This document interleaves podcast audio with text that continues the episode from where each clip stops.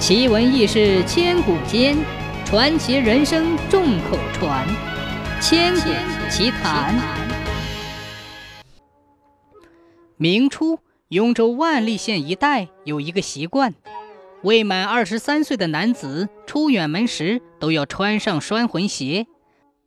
据说这样出门在外，就可以将自己的魂魄拴住，以防丢掉。这种鞋的样式和一般的鞋一样。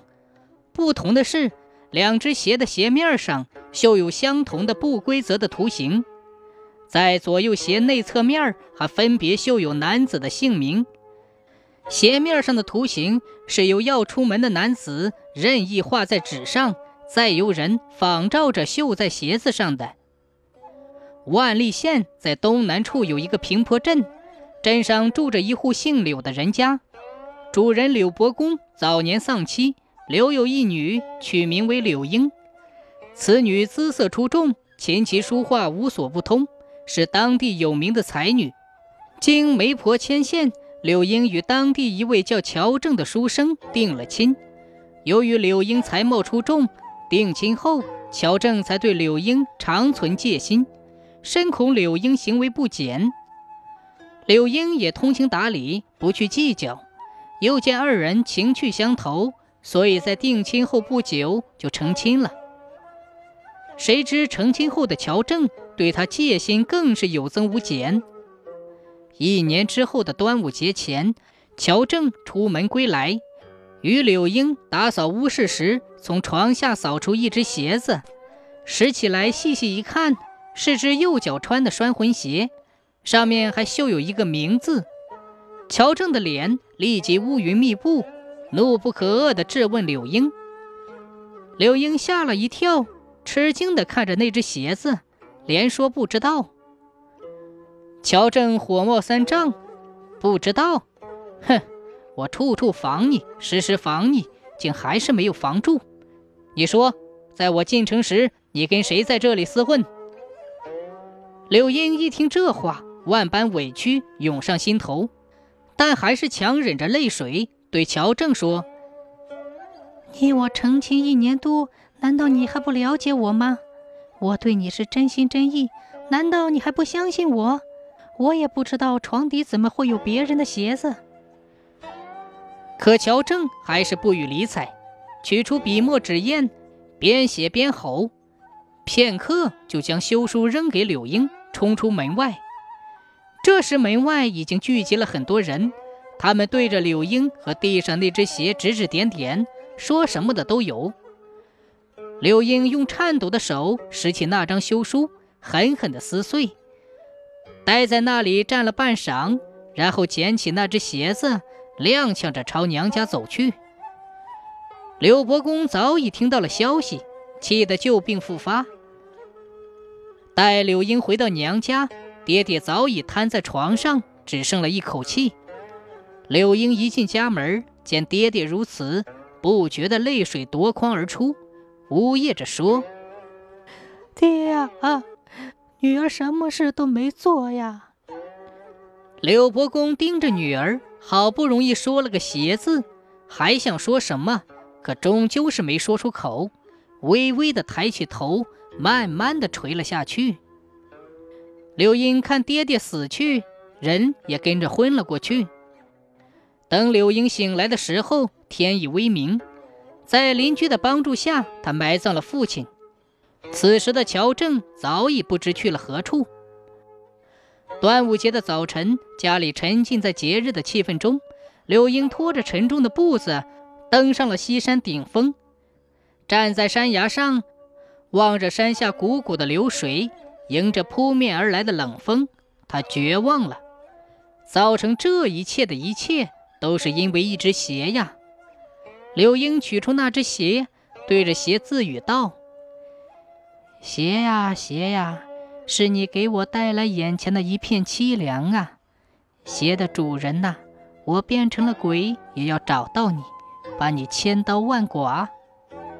说完，纵身跳下悬崖。万历县城东南有一条河。王母和他的儿子王启明就住在河边。端午节的第二天，躺在王家昏迷了一天一夜的柳英醒过来，她明白自己是被这家人救了。柳英满肚子的委屈无处诉说，见了恩人王母，不禁泪流满面，将自己的遭遇说了一遍。王母听后颇为同情，便让柳英先住在家里。就这样，柳英认王母做了干娘，认王启明做了干哥，在王家住了下来。一家三口过得倒也和和睦睦。转眼数月过去了，一天，柳英收拾家，无意中翻出一只鞋子，柳英心头一震，这只鞋子。正好与那只给柳英带来灾难的鞋子配对儿。这只鞋子上绣有“启”字，而那只鞋绣有名字“启明”。柳英发疯似的冲到院子，对着王母王启明就骂：“你们这些人面兽心的东西，原来你们就是冤枉我的歹人！”王母听了这话，很是奇怪，便问：“婴儿啊，到底怎么了？”柳英咬牙切齿说：“怎么，你们还不知道？你们善待我，原来是因为你们冤枉了我，心里有愧呀！我与你们无冤无仇，你们为何要害我？”王启明也急了，便问：“英妹，你到底怎么了？你们还装疯卖傻？你看看这只鞋是你的吗？”柳英举起手中的鞋子。是啊，怎么了？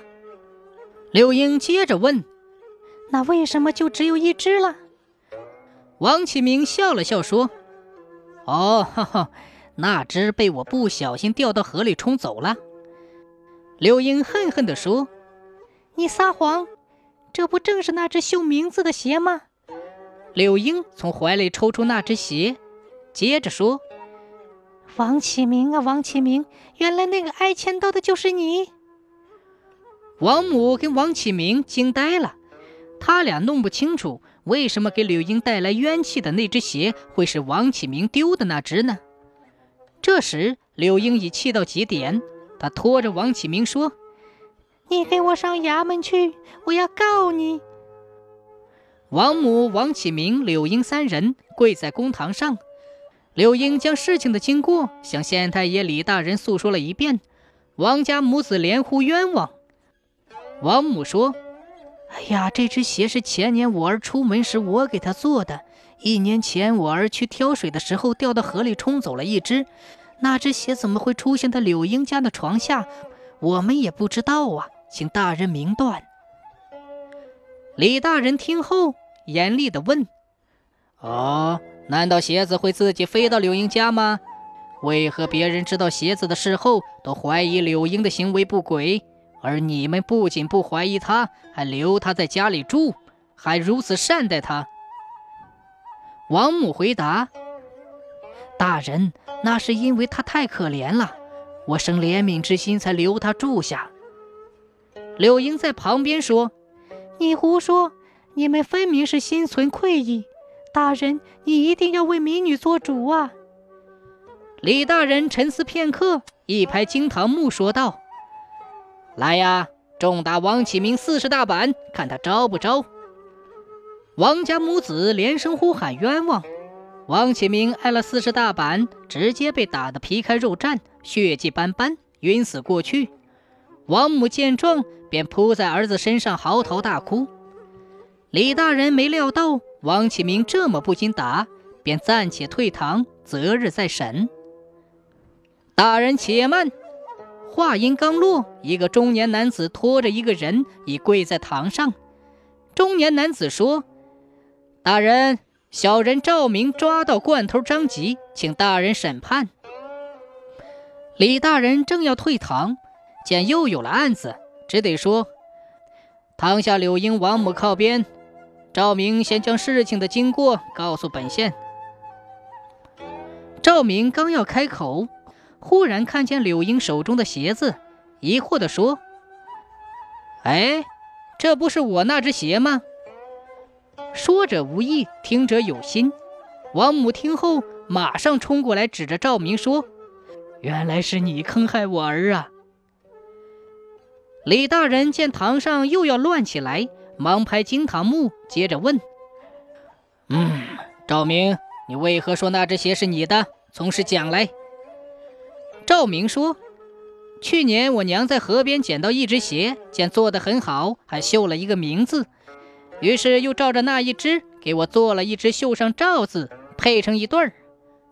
后来这里的人说那是拴魂鞋，别人的鞋不能穿。”所以我把鞋脱了放在家中，可不巧，这一年来我家连连失窃，那双鞋也被人偷走了。今日小人抓住窃贼张吉，请大人明察。李大人问：“张吉，赵明说的可是实话？那双鞋是你偷走的吗？”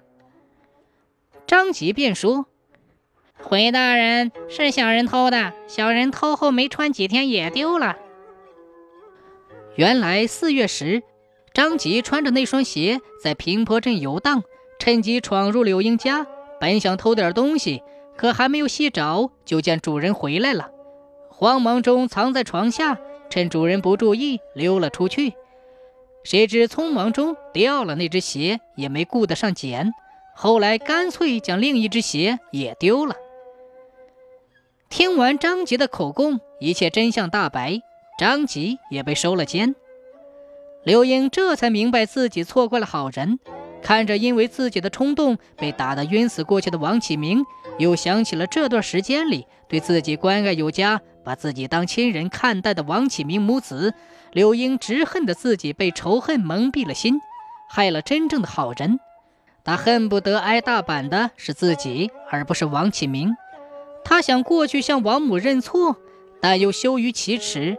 一时不知该如何收场。王母这时也缓过神来，她体谅柳英的心情，反倒过来安抚柳英。柳英泣不成声，过了很久才说：“现在启明哥因为我被打，我要好好照顾他。如果大娘不嫌弃，我愿封大娘为亲娘，养老送终。”李大人听了，鼓掌大笑：“啊，罢罢罢！”一只拴魂鞋拆了一段孽缘，成了一段佳话。这样吧，柳英，听着，你不但要负责把王启明伤养好，而且要负责到底。本县做主，将你许配给王启明，和他一起侍奉王母，你意下如何？柳英听了，说道：“民女愿意。乔正疑心深重，既然已经休了我，我也就不再找他。”现在启明哥哥因为我被打，我愿意好好照顾他。说完，转头问王母：“这个干女儿做你的媳妇儿，你愿意吗？”王母打心眼里喜欢这个贤惠的柳英，也觉察到儿子启明对她的关爱和倾慕，只是柳英一直沉浸在伤痛之中，也不好意思提起。听李大人这么一说，自然百分之百愿意，抢先回答。大人，我愿意。说着，又拉住柳英的手说：“婴儿还不快帮我扶启明回家。”一年之后，万历县城东南河边传来了婴儿响亮的啼哭。王家喜添男丁，取名为王恩。